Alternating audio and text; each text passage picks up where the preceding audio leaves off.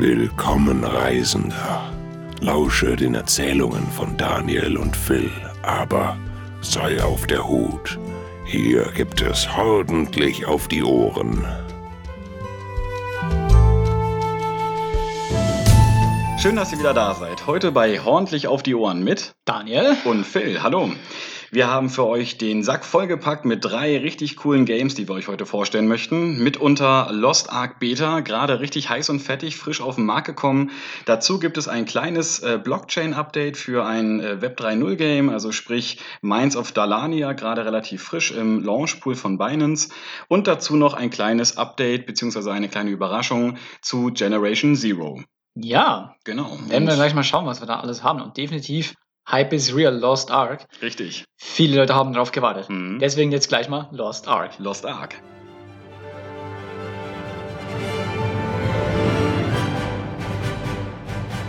Ja, Lost Ark, ne? Mhm. Ist schon lange angekündigt gewesen. Wurde auch schon länger gesagt, hey, es soll auf den westlichen Markt kommen damals, als die Mhm. ersten Trailer auch in der E3 und alles gezeigt wurden. Wann war das? Ah, Das ist echt, echt schon echt viele Jahre her. Ich glaube, das war vor 2014. Ich glaube, das war 2013. Boah. So glaube ich 2013 oder 2014 so rum. Mhm. Als das allererste Mal was davon gezeigt wurde. Ja. Und alle gleich mal, boah, das sieht aus wie ein Diablo, es sieht super aus, aber es ist ein MMORPG und mega Hype, ne? Mhm. Und hat mega lange gedauert, bis es überhaupt erstmal irgendwie kam. Und dann kam es aber erst nur in Korea, weil es ist von Smilegate entwickelt und äh, nur in Korea verfügbar gewesen. Und dann, äh, nach einer Zeit ist es dann auch in Russland veröffentlicht worden, Mhm. mit einem russischen Client. Und hat immer noch geheißen, ja, es kommt doch in den Westen, aber nie, niemand wusste, wann soll es kommen, wer publisht es, machen die selber. Mhm. Mhm. Und durch den russischen Release haben wir auch schon gewusst damals, es wird anders sein als das koreanische. Mhm. Also die koreanische Version hat andere Klassen schon zur Verfügung, die die Russen nicht haben. Und umgekehrt, Wie genauso. unfair, oder? Es ist nicht irgendwie, keine Ahnung, ich denke, sie versuchen damit einfach die richtigen Zielgruppen anzusprechen. Ich weiß Mhm. nicht, warum das es genau gemacht wird. Auch bei uns in Europa, wir werden, äh, wir haben noch nicht alle Klassen. Man hat auch im Menü, wenn man einen Charakter erstellt, sieht man auch schon bei den Klassenauswahl, da sind noch drei Mhm, leere Felder, da mhm. fehlen noch welche. Ähm, aber ja, jetzt ist es da, ähm, die Closed Beta, jetzt vom 4. bis zum 11. November Mhm. kann man da eine Woche lang austesten und mal, ich habe jetzt mal mit dir ein bisschen reingeschaut. Ne? Ich wollte gerade sagen, wir sind fleißig dabei. Jetzt haben wir die ersten Stunden hinter uns. Und man kann auch hier nur sagen, wieder ein Glücksgriff. Es macht einfach super viel Spaß. Wir haben, beziehungsweise ich habe mich da so ein bisschen reingefriemelt in die, ähm, ich sag mal, Benutzer. Ach, wie soll ich sagen, Benutzerführung, also einiges ist mir doch da negativ aufgestoßen, aber im Nachgang ist es ein wunderschönes Spiel. Ähm, dazu kannst du gleich nochmal einige Details vielleicht erläutern. Nur grundsätzlich zu viele Pop-ups, zu viele Hinweise, ein hartes Guiding, aber das ist wirklich äh, Meckern auf ganz hohem Niveau. Es macht sehr, sehr viel Spaß und gleich die Überleitung zu dir. Ja, ich glaube, da merkt man natürlich auch einfach sofort, dass es natürlich ein koreanisches Spiel Ja. ist und natürlich schon auch auf eine Zielgruppe ansprechen soll, die jetzt auf dem PC ein volles, fettes MMORPG zocken will, Mhm. aber eigentlich von Mobile Games herkommt. Ja. Also es sind ganz klar typische Mobile-Elemente drin, wie das Menü aufgebaut ist. Das Mhm. ist so typisch Mobile Gaming aufgebaut, dass sobald irgendwas Neues, auch nur ein Gegenstand neu im Inventar ist, ploppt schon der rote Button auf, unten beim Charakter, unten so, hey, du hast was Neues im Inventar. Und das ist so typisch Mobile Gaming. Ich glaube, auch deswegen gab es diesen Hinweis zur Epilepsie, oder? Es gab einfach nur zu viele Hinweise. Es ist gar nicht die geniale Grafik, die tatsächlich da ist, sondern es sind diese x Hinweise, die dargestellt werden mit, du hast etwas Neues im Inventar, du kannst dir deinen Charakter nochmal hier und dort angucken, du musst hier auf jeden Fall mal in den Shop reinschauen. Also es war schon ein bisschen verwirrend und jetzt auch im Nachgang, wo wir miteinander relativ schnell vorankommen wollten, die ersten Level, war das für mich noch ein bisschen hinderlich.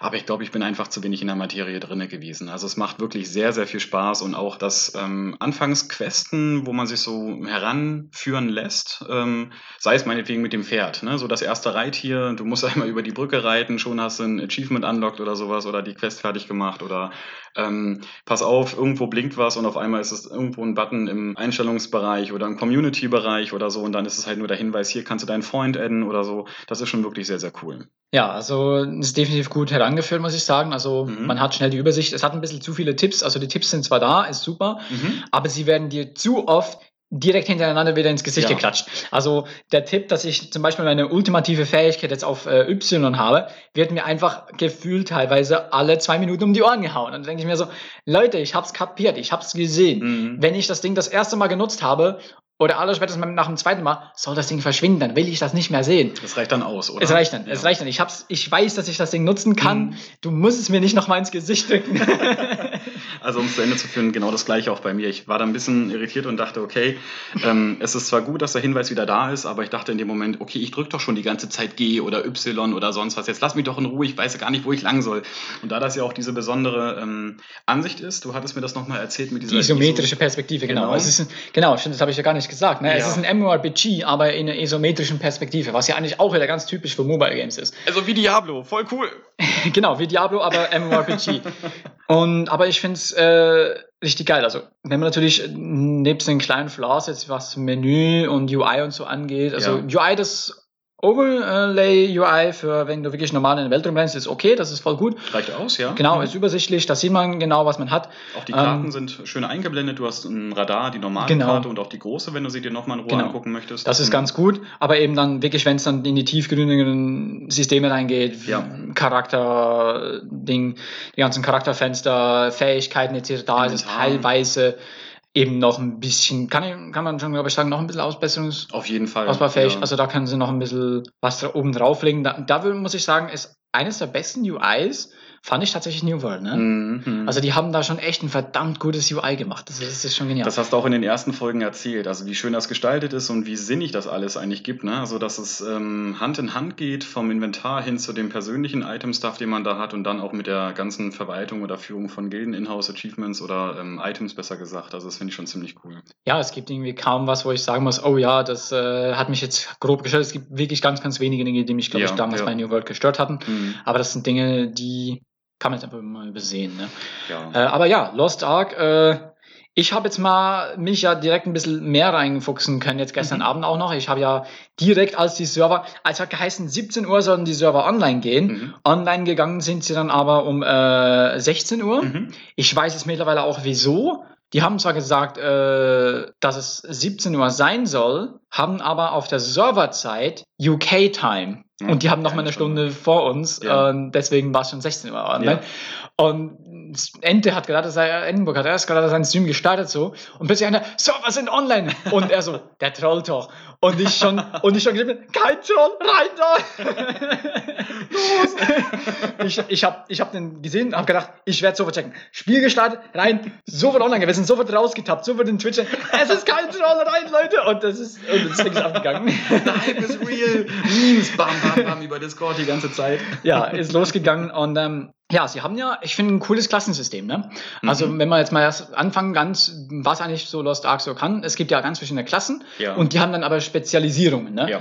Ähnlich wie bei WoW, nur dass man eben sich aber hundertprozentig direkt bei Start auf eine festlegt. Man Mhm. kann ja nachher nicht mehr ändern.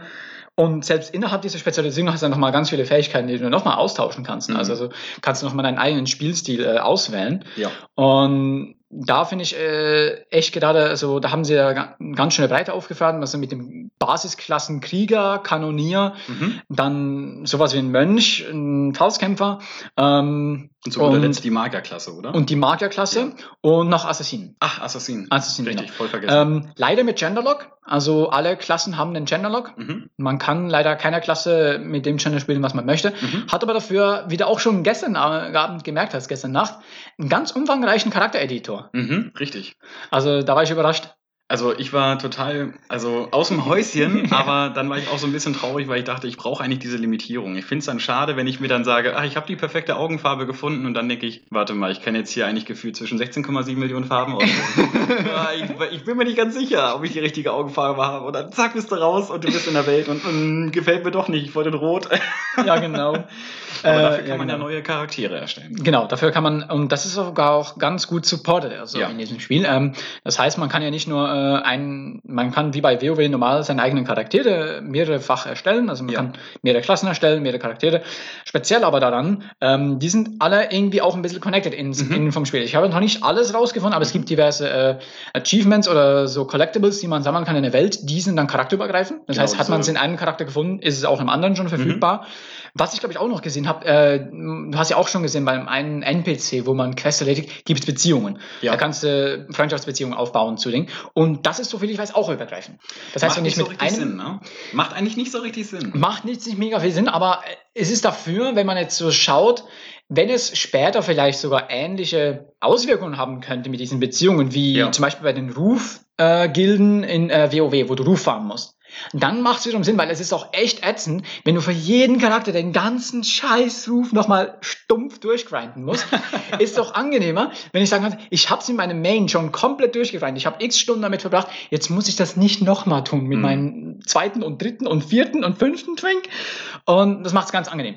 Und ganz cool, wenn ich meinen Charakter wechseln will und jetzt einfach auf einen anderen switchen will, Mhm. dann kann ich einfach das direkt über Escape oder unten in den Menüs, kann ich einfach Charakterwechsel machen. Ich muss nicht ins Hauptmenü gehen, sondern ich kann direkt im Spielen, ich kann einfach kurz Escape, Charakter wechseln, ich will gerne den, es lädt kurz und ich bin wieder beim anderen Charakter. Was aber auch nur in einer Pause möglich ist. Also das heißt, du hast einen Genau. ruhigen Moment, bist vielleicht in der Stadt oder draußen Genau. irgendwo unterwegs, nicht im Kampf. Das heißt, du kannst da nicht durch die Gegend glitschen und Ja, irgendwie klar. kurz vor, du bist down. Und das Ding ist, Charakter äh, wenn wechseln. du ja wechselst, bist du ja wieder mit dem Charakter, wo er zuletzt war. Also Ja. nicht, du wirst ja nicht dahin teleportiert, wo du Respawned, jetzt genau. Genau, du Mhm. wirst dahin gehen, wo du zuletzt dich ausgelockt hattest mit dem Ja. alten Charakter. Ähm, ja, und dann haben wir eben die verschiedenen Klassen und da gibt es ja diese Unterkategorien. Es gibt Mhm. nicht so die ganz klassische Holy Trinity. Also Mhm. es gibt es gibt zwar Support-Klassen, die supporten können, es sind aber trotzdem mehr DDs und können einfach Buffs mitgeben, aber es gibt keine klassischen Heiler. Oder Das war mir gestern auch, mir doch Tanks, gestern also- auch genauso aufgefallen. Also als ich mich dann für den Magier da ähm, entschieden hatte, dachte ich, ja komm, guck dir das mal an. Und dann hat man ja während des ähm, Guidings anfangs, wo man dann weiß, okay, in welche Richtung soll das gehen. Ich dachte anfangs, okay, entweder gehst du auf Eis oder auf Feuer, so ganz simpel. Und dann stellt sich heraus, du bist entweder auf Heilung und machst ein bisschen Schaden oder du bist voll auf Schaden und kannst dann immer noch gucken, mit welchen weiteren Specs du dir vielleicht im Talentbaum irgendwas aneignest. Da bin ich aber noch nicht so weit. Aber das fand ich ganz spannend, dass eigentlich so diese ganze Magie-Thematik auch in die Heilung inkludiert ist oder besser gesagt so allumfassend ist und du dann eigentlich auf dem Weg hin, okay, es macht mir Spaß, Feuerbälle rauszuspammen oder eben doch die Heilungszauber zu nutzen. Ähm, genau, das ist eigentlich bis dahin erstmal die überlassen ist, teste mal beides und dann, bevor das eigentliche Spiel startet, du dann die Auswahl festigst und damit dann ins ähm, Spielgeschehen, ähm, ich würde sagen, einfließt ne? oder weiterführst oder Mm, fortführst. genau. genau. Ja, das ist ganz cool, also dass man da am Anfang, wenn man den ersten Charakter, also wenn man einen Charakter erstellt, immer wieder, Ja. kann man dann erstmal, macht man ja erstmal die Basisklasse, eben in dem Fall war es bei dir Magier oder wenn man auch möchte, den Krieger oder so. Mhm. Und dann, wenn man eben zur Spezialisierungsauswahl kommt, im Spiel dann schon drin, nachdem man einen Charakter erstellt hat, da kann man erst noch mal ein bisschen austesten. Das finde ich ganz cool. Also man kann Total auch einen gut. Monster spawnen, Ja, man kann sogar einen Boss spawnen, äh, wenn man möchte, und kann einfach sich durchprobieren und durchprügeln, mal ganz stumpf und mal ein Mhm. bisschen schauen, okay, welche Spezialisierung gefällt mir eher. Gehe ich jetzt lieber mit dem Barden beim Magier oder auf den Beschwörer? Mhm. der dann eben mehr mit äh, Beschwörungen und ganz viele Elementarfähigkeiten reingeht. Und der Bard halt eben mit mehr musizierenden Fähigkeiten, die eben auch Supports bringen können, aber eben auch genauso zerstörerisch sein können teilweise. Und das finde ich ganz cool gemacht, also dass man ein bisschen vorab so testen kann. Das mag ich. Meinst du, das Entwicklerstudio hat damals irgendwie aus den vorherigen Jahren gelernt und das im Nachgang erst hinzugefügt oder war das schon damals vor einigen Jahren so gang und gäbe im Spiel? Weil das kenne ich ja eigentlich gar nicht. Ich kann mir schon vorstellen, dass sie das vielleicht schon gemacht haben. Also Ja, also irgendwie, äh, vielleicht bin ich jetzt auch zu lange einfach aus den ganzen Sachen raus, aber so von der Entwicklung her, wie gesagt, der letzte ähm, wirklich harte aktive Stand war noch World of Warcraft bei mir und da kenne ich das Guiding ja wirklich auswendig.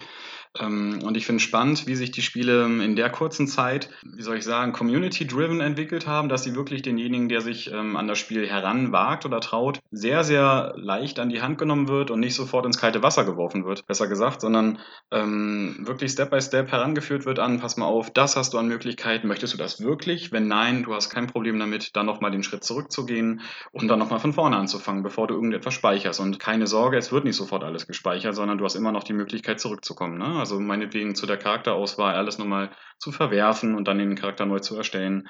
Das finde ich schon ziemlich cool. ja, also das ist gerade für Casual Gamer natürlich sowieso Ja. definitiv was. Und allgemein für Leute, die sich halt mit solchen Spielen noch nicht auskennen. Das ist natürlich Ja, super, mhm. ne? So, wenn sie da rangeführt werden an das Ganze.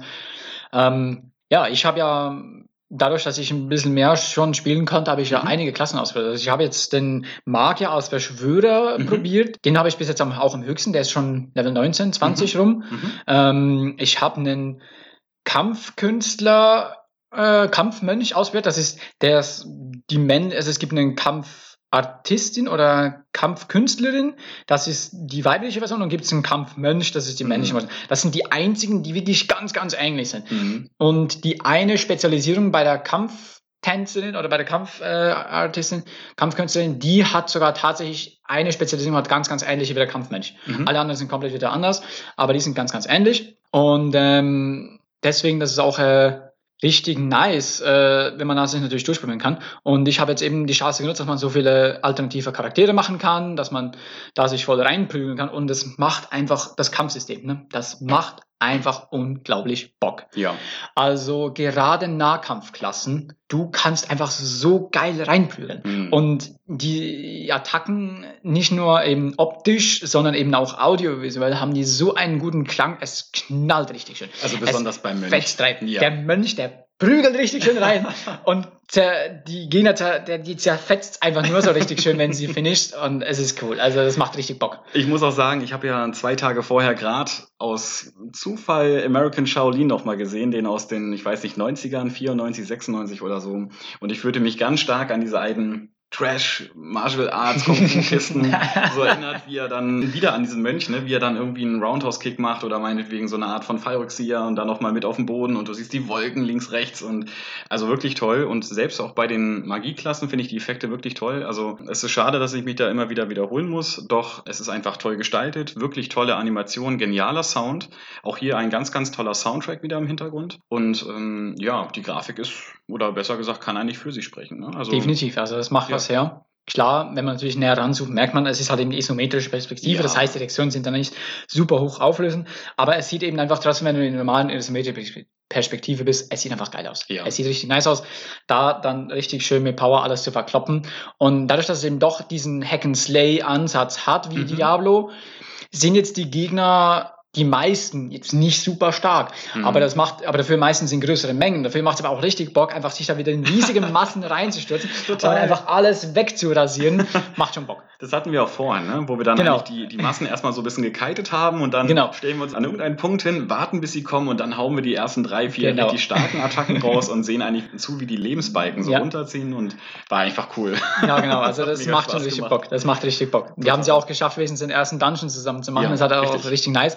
Das ist auch ganz cool. Ähm, Dungeons, da eben, weil es eben nicht diese Holy Trinity gibt aus Heiler Tank und DD, ähm, ist es ja so, dass man äh, halt eben auch Dungeons sogar solo machen kann, wenn man möchte. Mhm, Das heißt, man kann solo oder eben auch mit eben bis zu vier anderen kann man dann zusammen in den Dungeon Ja. oder drei anderen. Ich bin gar nicht sicher, ob es drei oder vier sind, die man mitnehmen kann. Also Mhm. ob es insgesamt dann vier oder fünf Leute sind. Ja. Aber man kann dann eben auch zusammen mit seinen Freunden in den Dungeon reingehen, da rumprügeln oder eben auch solo, wenn man sagt, hey, ich habe jetzt eben nicht so viele Freunde, ähm, ich kann jetzt vielleicht, oder die haben keine Zeit oder keine Ahnung, dann Ja. kann man eben auch solo gut das durchmachen. Das heißt, Leute, die Bock haben, so, hey, ich will ein MMORPG zocken und Mhm. ich will jetzt aber nicht dauernd mit Leuten unterwegs sein, da kann ich auch sagen, kein Problem, wenn ich den Skill habe, gehe ich auch solo in den Dungeon. Ja. Eskaliert, glaube ich, auch ein bisschen, habe ich gemerkt. Ähm, dadurch, dass ich jetzt endlich mal auch mit dir noch zusammen rein konnte, weil ich habe den Dungeon schon zweimal gespielt, da solo. Mhm. Und da habe ich einfach schon gemerkt, als wir zu zweit unterwegs waren, haben einzelne Gegner ein bisschen mehr ausgehalten. Das heißt, es Mhm, scheint auch mhm. zu skalieren, dass ich eben auch wirklich, wenn ich natürlich mit mehr Leuten reingehe, auch eine größere Herausforderung habe.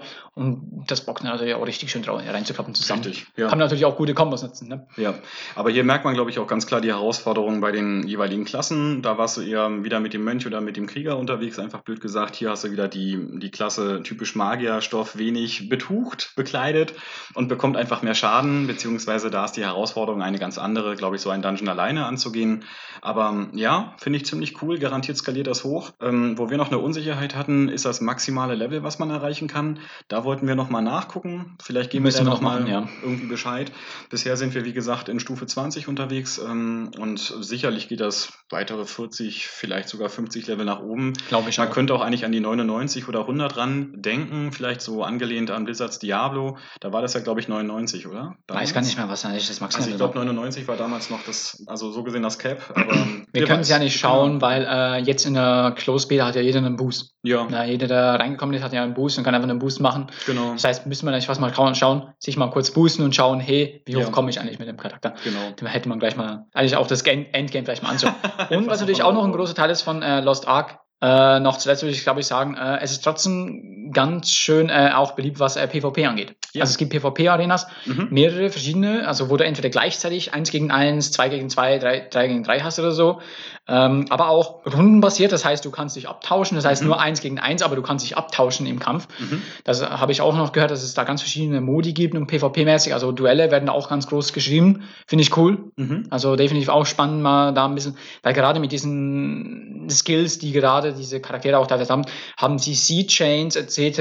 eine sehr große Bedeutung. Mhm. Und wer da seine Charaktere beherrscht, der schafft es natürlich, einen Gegner im Kampf so zu zerreißen, dass er sich kein einziges Mal wehren kann, Ja. wenn er es richtig macht.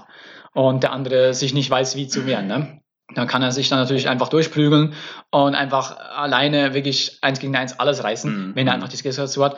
Und es wird natürlich schön gebalanced, also Mhm. da haben sie schon länger drauf geschaut und es wird so dich jetzt eben auch gebalanced, was alle Items angeht. Mhm. Wenn du mal im, in der, zumindest in der Arena ist, es gibt glaube ich auch Unbalanced Arena, da geht es dann wirklich auch darum, wer die besten Items hat. Ähm, weil es ist ein Free-to-Play-Spiel. Ne? Es wird als Free-to-Play-Spiel am Ende releasen, wenn es rauskommt. Wir haben jetzt äh, die Vorbesteller genommen, das heißt, wir haben noch einen Monat äh, Boni-Abo und noch diverse andere extra Dinge gleich vorab und wir können, glaube ich, noch ein paar Tage früher spielen, Early Access mhm. als die normalen Spieler. Mhm. Aber halt eben Free-to-Play. Ne? Und es hat natürlich auch einen Ingame-Store. Und da sind auch schon definitiv die ersten Bezahlvorteile da. Momentan fühlen sie sich eher so an wie ein äh, ESO Plus von Mhm. Elder Scrolls Online. So kann man bis jetzt alles noch mm, abnicken, ist okay. Also klar, äh, kann man jetzt schon entweder nach Pay to Win verschreien oder nicht. Aber ich glaube, ich würde jetzt auch mal sagen, wir haben noch nicht alles gesehen, was im Shop ist, weil der Shop ist noch sehr minimiert Mhm. bei uns. Und es hat auch geheißen, wir werden einen anderen Shop bekommen, als die Russen und die Koreaner haben. Ja, ja. Und man weiß, dass die Russen und die koreanische Version sehr Pay-to-Win-lastig ist. Ja. Aber es hat geheißen, bei uns wollen sie eben weniger Pay-to-Win machen. Und deswegen bin ich da echt gespannt, wie viel wird es geben, wie gut wird das Balance sein, weil wenn das nämlich gut gebalanced wird dann, und ein paar wenige Bezahlvorteile hast, wie jetzt eben äh, kostenlose Teleportkosten und so, Mhm. dass es eben Richtung ESO Plus geht. Ne? Ja. ESO Plus hast du ja auch unlimitierte äh, Handwerks-Crafting-Tasche und alles. Einfach wegen der Erfahrung. Halt. Genau. Ja. Genau, die Erfahrungen sind einfach deutlich besser. Du hast einfach ein paar Vorteile, die sind jetzt aber eben PvP-mäßig und alles, sind die komplett egal. Es macht nichts aus und wenn das so auch werden kann in Lost Ark, dann sehe ich definitiv eine rosige Zukunft. Also, ja. also darauf wollte ich eh noch mal eingehen. Du hattest ja zu Anfang schon gesagt, es sind noch drei Slots an sich äh, für die Klassenslots in Europa oder in Deutschland noch frei. Ich glaube, das ist ja ganz Europa bezogen, oder? genau, das ist ganz Europa und Mhm. Amerika. Also das ist wieder, wieder ein, ein Schwenk dahin, ähm, wie sensibel der Markt betrachtet wird und wie wichtig den Leuten aus dem Entwicklerstudio oder vom Publisher her, Amazon Games sind es ja, glaube ich, da die ähm, ja, Heranführung an das Spiel und dann noch die Fairness und ähm, auch der Frustfaktor, sprich, ich habe keinen Bock mehr auf das Game, weil das alles unfair ist, Pay to Win und so, ich habe keinen Bock, Geld zu investieren. Also die achten wirklich sehr, sehr peinlich gerade darauf, den Interessenten oder halt die, die spielende Person an das Spiel heranzuführen und auch im Spiel zu halten. Und ganz klar auch anhand der ähm, Maßnahmen zur Zielgruppendefinition Schritt für Schritt wirklich das Bestmögliche oder das, das Optimierte darzustellen, sei es, pass mal auf, wir haben den Markt jetzt für ein halbes Jahr betrachtet, jetzt haben wir daraus evaluiert, ihr wollt noch mal einen Schurken haben oder ihr wollt, keine Ahnung, neben Pferden wollt ihr noch Panzer haben, mal gucken, ob wir die noch irgendwie reinbringen können ins Game, aber das finde ich Ja gut, das haben cool. sie schon. Oh Mann, was? Also gut, ich habe nicht direkt einen Panzer, aber ähm, äh, nicht wirklich direkt einen Panzer, aber ein Kriegsschiff. Nein, sie haben ein Kriegsschiff. Äh, es gibt nämlich Schiffe, weil du kannst nämlich nachher später auch noch äh, Schiffsreisen unternehmen Aha. zu anderen äh, äh, Orten in der Welt. Und dafür kannst du dann mit Echtgeld dir ein spezielleres Schiff kaufen, was einfach deutlich besser aussieht. Und da gibt's ein fancy Segelschiff, ein komisches aus mechanischem Kram und ein Kriegsschiff. Also es sieht aus wirklich wie so ein Zweiter Weltkriegs Schlachtschiff, also richtig großen Schlachtschiffe, nur mit deutlich höheren Türmen und anstelle, dass es und komischerweise hat es zwei riesige fette Propeller an der Seite, so als Schubding. Aber hey, es ist ein riesiges fettes Kriegsschiff. Weißt du, ich habe mir das gerade so vorgestellt, du stehst da mit deinem Pferd, ich will einen Witz bauen oder machen und ich habe aus Pappe hinter mir einen Panzer aufgebaut, von wegen, das ist ein Fahrzeug, das ist ein Fahrzeug und auf einmal kommst du mit einem fetten Tanker, nö. Okay, finde ich Ja. krass. Ja, sie haben aber auch so ein Ding, aber hey, das ist irgendwie doch auch wieder sehr typisch asiatisch Ja. und äh, hat eben auch wieder das Mobile Game. Ne? Das du bei uns so ein ein bisschen übertrieben, äh, asiatisch, aber hey, wenn man es mag und äh, es sieht auch Ja. manchmal witzig aus. Also und wir haben ja auch schon ein spezielles Reittier, weil man konnte ja, Ja. for free ein paar äh, Dinge haben, Eine Jindu ein paar. Goodies. Ja, eine Wolke. Ja, eine Wolke, eine Wolke, eine Schneewolke und eine Gewitterwolke. Die können sogar noch fancy Moves machen. Ne? Yin und Yang, genau. Gute Wolke und äh, böse Wolke sind unterwegs. Genau. Ja, aber das war's zu Lost Ark, würde ich mal sagen. Zusammengefasst, ein sehr, sehr cooles Game, macht mega viel Spaß. Das mit dem Interface muss man sich jetzt nochmal angucken. Ich denke, deswegen ist es auch alles in der Beta. Die haben garantiert einfach mal Feuer freigegeben und deswegen ist auch das alles, was da im Shop angeboten wird, drinne. Einfach mal herausfinden, Spaß am Spiel haben, Feedback geben und dann wird das garantiert in einem Jahr, also am 31.03. besser gesagt, im nächsten Jahr ordentlich released werden. Dann ist die ganze Beta oder was auch immer durch ähm, mit den ganzen vorbereitenden Spielen und ja, von daher bin ich mal gespannt, was da kommt. Ja, genau. Äh, in Korea und Russland war es ein Riesenerfolg. Ja, Ist es eingeschlagen wie eine Bombe, deswegen mal Mhm. schauen, wie es bei uns wird. Gut, dann kommen wir gleich mal zum nächsten Projekt oder zum nächsten Game. Das ist Minds of Dalania. Ein NFT-Spiel. Ja, richtig, genau. Ja, erzähl mal, Phil, was ist das eigentlich genau, Minds of Tanania? Ach, schon wieder ein Blockchain-based Spiel. Also nichts Besonderes, könnte man vermuten. Und dann hat man doch sich ein bisschen was angeguckt, ähm, weil man aus der Vergangenheit weiß, okay, das sind alles tolle Games, du kannst irgendwo was sammeln und später vielleicht durch einen Hype super teuer verkaufen. Ähm, auch hier steckt hinter dem Spiel natürlich eine Kryptowährung, das ist dann ähm, eben Dalania, ähm, abgekürzt mit DAR aus dem Spiel. Der Token selber, das heißt, da ist ähm, nochmal eine Vertragsfunktion hinter. Man kann sich also alle möglichen Sachen im Spiel, grob gesagt, ähm, miteinander tauschen, kaufen und verkaufen, sammeln und dann gewinnbringend verkaufen, wenn man mag. Das heißt, später kannst du auch dann alles, was du gesammelt hast, an Token nochmal auf der entsprechenden Börse online ähm, veräußern oder du sammelst es weiter für, was weiß ich, deine Rente. Du verdienst wenn man es so nennen möchte, im Spiel den passenden Token, den DAR-Token. Du kannst dann also, indem du, ähm, und das ist das Ziel des Spiels, eigentlich Ressourcen abzubauen, alles Mögliche abbauen. Du bist auf einem Planeten, meinst so gesehen wie die typischen hm, Minenarbeiter, die haben halt ihre, ihr Werkzeug, ihre Ausstattung und ähm, du baust irgendwie in dem Areal alles Mögliche ab. Es gibt auch verschiedene Welten, die nach und nach veröffentlicht werden. Es ist an sich eine simple Grafik, schön 2D gehalten. Man hat also so eine Art von Sidescroller, ähm, ähm, Atmosphäre, man kennt es vielleicht von Rayman oder so, eigentlich ganz simpel aufgebaut, so ein bisschen Parallax-Scrolling, man hat Ich glaube, also da, verschiedene würde ich, glaub ich, am, Hintergründe. ich glaub, da würde ich am ehesten äh, vielleicht vergleichen, was das meine angeht, was ich so gesehen habe mit der Terraria. Ja, ich glaube, ich würde mal sagen, so Da dieses du- Ja, da Side-Scroll-Ding, du doch ein bisschen pixelig. Ja, Ja. ich glaube, Terraria ist, glaube ich, da fast der beste Vergleich, wie das Mhm. Aussieht von der Seite. Also einfach nur Science Fiction und ein bisschen Hauptsache eigene. von links nach rechts. Genau. Genau. Aber hast du recht, natürlich kann man da den Vergleich besser ziehen. Und ansonsten ähm, ganz simpel, alles Mögliche, was man abbauen kann, ist dann da. Man hat verschiedene Metalle oder Materialien, die man da ähm, später auch an einem Marktplatz oder auf einem Marktplatz verkaufen kann. Man kann sein Equipment hochpushen, äh, pushen meine ich. Das heißt, ähm, man hat anfangs ähm, relativ simples Material oder Equipment, womit man abbaut. Später wird es immer besser und damit kann man schneller abbauen. Man kann später die äh, Planeten wechseln, das heißt die Welten. Man ist irgendwann mal auf einer Feuer- oder Lava-Welt unterwegs, irgendwann dann halt nur auf Terra unterwegs und so weiter und so fort. Also es ist eigentlich ganz simpel zum Schluss hin, es wird einfach nur gesammelt. Und Mhm. ähm, das Interessante dabei ist, dass nicht nur der Token gesammelt wird durch das Abbauen der Materialien oder der Ressourcen im Spiel, sondern im Nachgang werden auch noch bestimmte, ähm, ich sag mal, Grafiken veröffentlicht auf Basis von NFTs. Also sprich, man hat so wieder diesen Sammelkarten. Ähm, Sammelcharakter, dass du ähm, entsprechende Achievements freischaltest und dadurch entweder die NFTs selber bekommst als Basis. Das heißt, du hast irgendeine grafische oder visuelle Darstellung dann eben für dich gesichert. Du kannst die weiter auf dem Markt veräußern oder weiter sammeln. Ähm, dadurch, dass du sie weiterverkaufst über deinen ersten Kauf der Karte, bekommst du noch mehr und der andere davor bekommt dann auch noch so ein bisschen was.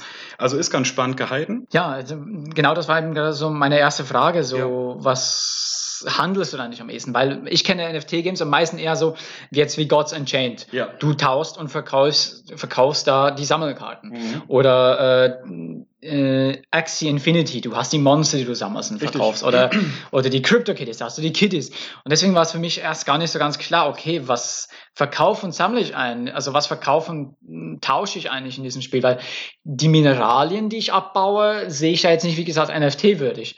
Deswegen war es für mich gleich mal so die erste Frage, okay, was sind eigentlich die NFTs hier? Ja, also du hast natürlich verschiedene ähm, Möglichkeiten und ähm, das Studio lässt sich da auch nicht sofort in die Karten gucken, in die Sammelkarten. Denn ähm, anfangs sind es Charakterkarten von einer bestimmten Figur, die dann mit verschiedenen Ausrüstungsgegenständen individualisiert dargestellt werden kann auf so einer Sammelkarte, auf so einem NFT. Und ähm, Dann hat man eben die Möglichkeiten, ich weiß nicht, Summe X an verschiedenen Karten zu generieren, sodass du eben ja, bestimmte Karten öfters bekommst oder meinetwegen einmalig ähm, und die halt so schwierig zu droppen ist, dass sie entsprechende Werte erhält. Aber an sich ist es erstmal so nach meinem Verständnis ein Motiv, was es gibt in verschiedenen Darstellungen, was die Ausrüstung ähm, mit sich bringt. Und im Nachgang sind weitere NFT Themen, glaube ich, noch offen gehalten. Also okay. da ist, wie gesagt, alles noch so hinter vorgehaltener Hand oder vor verschlossener Tür. Ähm, doch da muss man abwarten. Also interessant, im Nachgang wurde für mich eher das Staking. Das heißt, dass man, wenn man eben ungeduldig wird oder man hat eben eine unglaublich große Tokenanzahl, die man irgendwie investieren möchte, damit man doch ein bisschen mehr aus dem Spiel verdient, dann geht es direkt ins Staking. Das heißt, dann kann man die Token hinterlegen für, ich glaube, irgendeine ähm, planetare große Ressourcenbereitstellung, Ausgrabung, was auch immer. Also das wird irgendwie thematisch dann natürlich festgehalten, aber grundlegend heißt das, nimm den ganzen Sack deiner Token, äh, hinterlege diese einfach an einer bestimmten Stelle und verdiene dadurch ähm, so gesehen deine Rendite, mhm. deinen Ertrag, was auch immer. Das heißt, du hast früh eingekauft, kannst sie hinterlegen und dann war's das. Später wird es ganz interessant. Es geht natürlich ganz klar um Zeit. Je besser dein Equipment ist, desto schneller kannst du abbauen.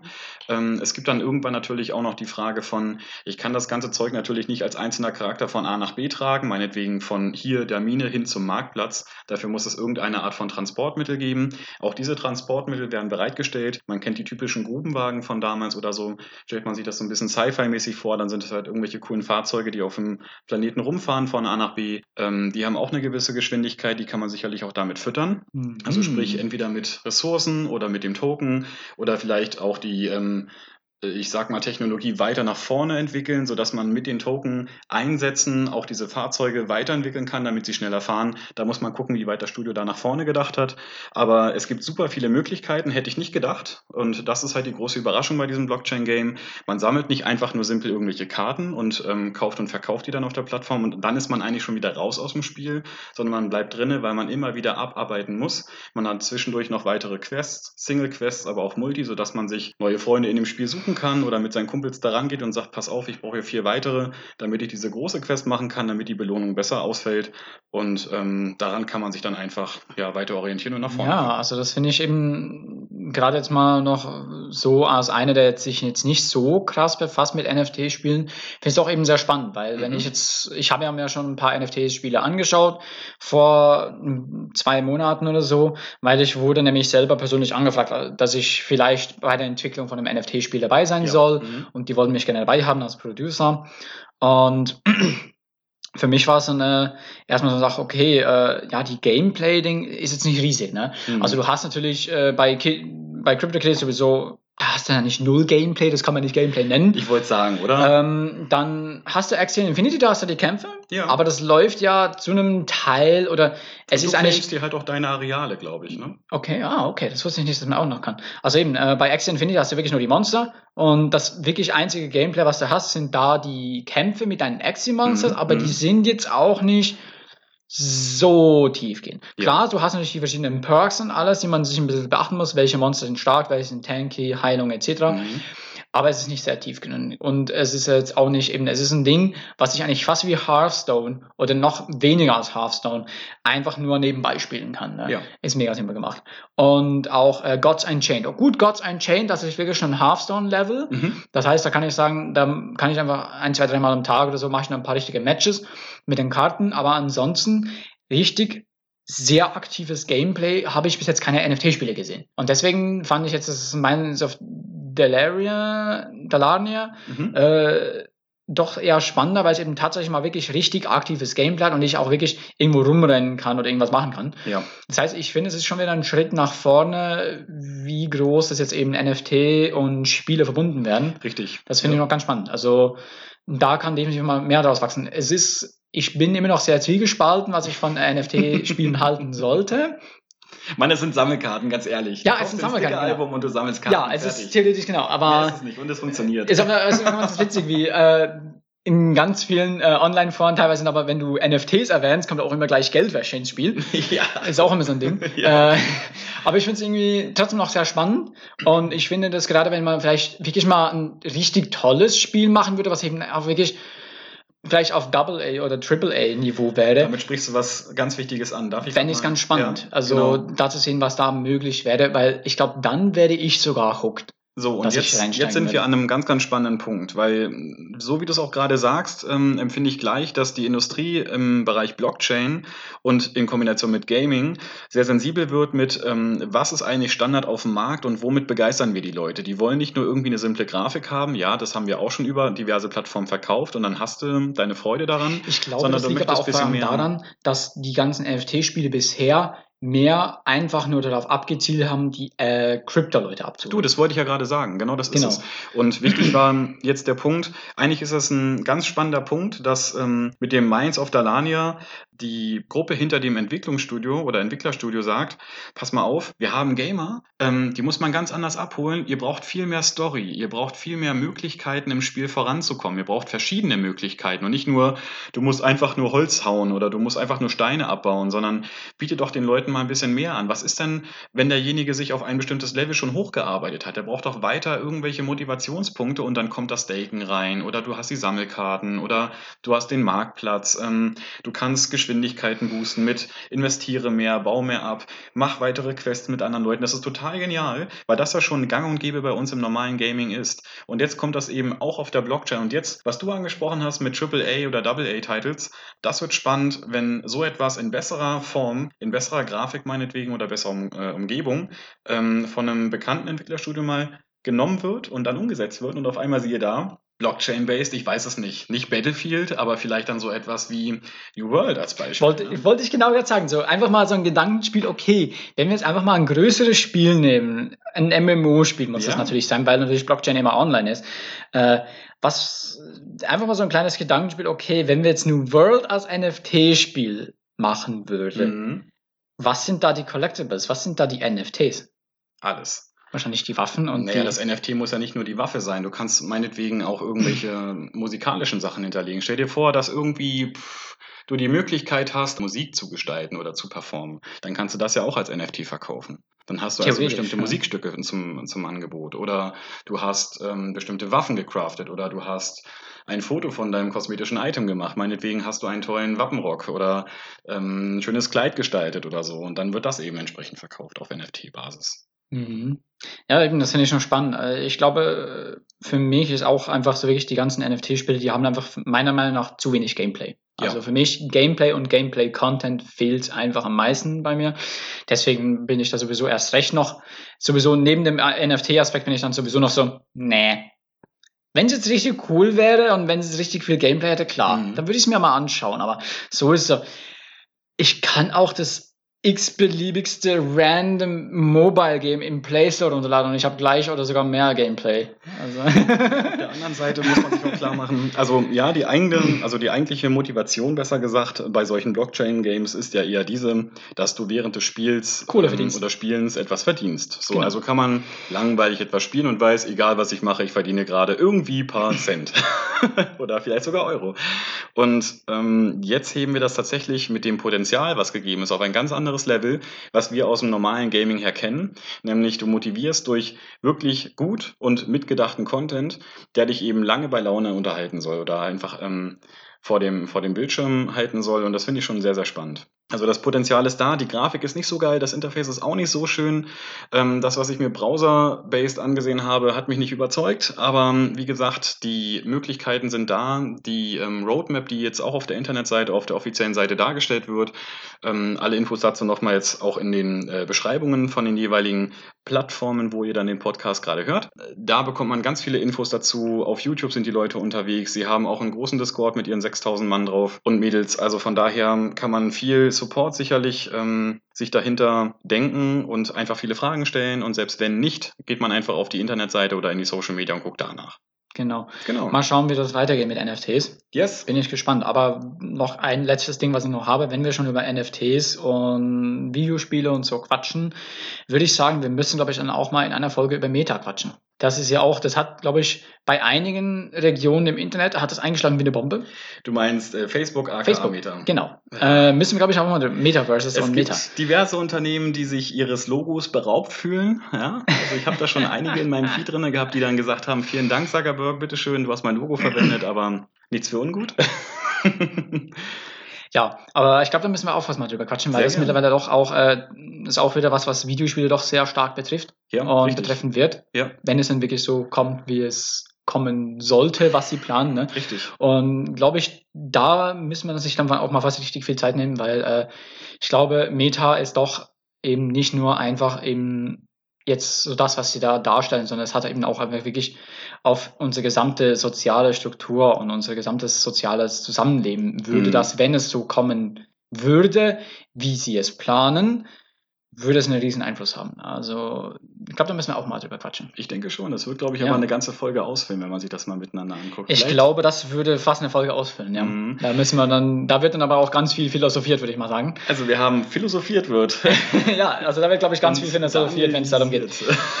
Ja, gut, aber jetzt noch ein kleines letztes Ding und zwar Generation Zero. Generation Zero, los geht's. Ja, äh, Generation Zero ist ein kleiner Indie-Shooter, der jetzt mittlerweile letztes Jahr erschienen ist Aha. von einem äh, Indie-Studio äh, und es spielt in den 80er Jahren in Schweden. Klingt ist ein gut. Ego-Shooter Mhm.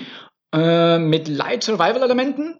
Mhm. Und da geht es darum, dass man eben als junger Kerl irgendwo in einer äh, ländlichen Gegend in Schweden auf einer Insel gestrandet ist nach einem Angriff von Kampfrobotern. Mhm. Und man fängt sich da an, dann durchzukämpfen, fängt an, neue Waffen zu finden, auch zu craften und eben auch ein bisschen herauszufinden, was ist eigentlich genau passiert hier. Also man hat am Anfang herzlich wenig Ahnung Mhm. und dann über Nachrichten, über, über Funksprüche, Telefonanrufe etc. findet man dann da langsam äh, sich zurecht. Und ich habe da jetzt mal ein paar Stunden reingesteckt, so drei, vier Stunden war ich jetzt drin und es macht schon Bock. Also es ist, es ist leider ein Spiel, was ein bisschen unter dem Radar fliegt. Ne? Es ist leider unter dem Radar und deswegen habe ich gedacht, hey, ich würde es auch ganz gerne hier mal mitbringen. Mhm. Habe auch mal ein bisschen den Philipp hier ein bisschen angefixt. Und Mhm. deswegen haben wir, glaube ich, gesagt, äh, würden wir dann gleich eine ein bisschen größere Review machen. Nächste Woche dann bei der nächsten Folge. Richtig. Würden wir zusammen, weil es geht nämlich auch nicht nur als Solo, sondern auch als Coop. Das heißt, wir werden zusammen ein paar Kampfroboter wegballern. Genau. Schön eingraben in die Wohnung, äh, Tunnelmodus starten und dann geht's los für ein, zwei Tage. Genau. werden wir uns das mal anschauen und dann werden wir euch dann definitiv nächste Woche ein bisschen davon berichten, Cool, ja. was wir so von Generation Zero halten. Ich freue mich. Sehr cool. Wäre cool. Ja, und ich glaube, das war's dann wieder für diese Woche. Mhm. Schön, dass ihr uns zugehört habt und schön, dass ihr wieder da wart. Mhm. Wir freuen uns aufs nächste Mal So ist es. und euch noch eine ganz schöne Zeit bis zum nächsten Mal. Macht's gut. Bei Horn dich auf die Ohren. Ciao. Tschüss. Das war Ordentlich auf die Ohren mit Daniel und Phil, deinem wöchentlichen Gaming-Podcast zu aktuellen Spielen und alten Schätzen. Bis nächste Woche und GLHF. Besucht uns doch einfach mal auf horndly.ch. Auf unserer Website findet ihr alle Folgen von Horndlich auf die Ohren und natürlich weitere Infos zu uns und unserem Gaming-Podcast. Wir freuen uns riesig auf euer Feedback und hören uns nächste Woche. Gute Drops und bis bald!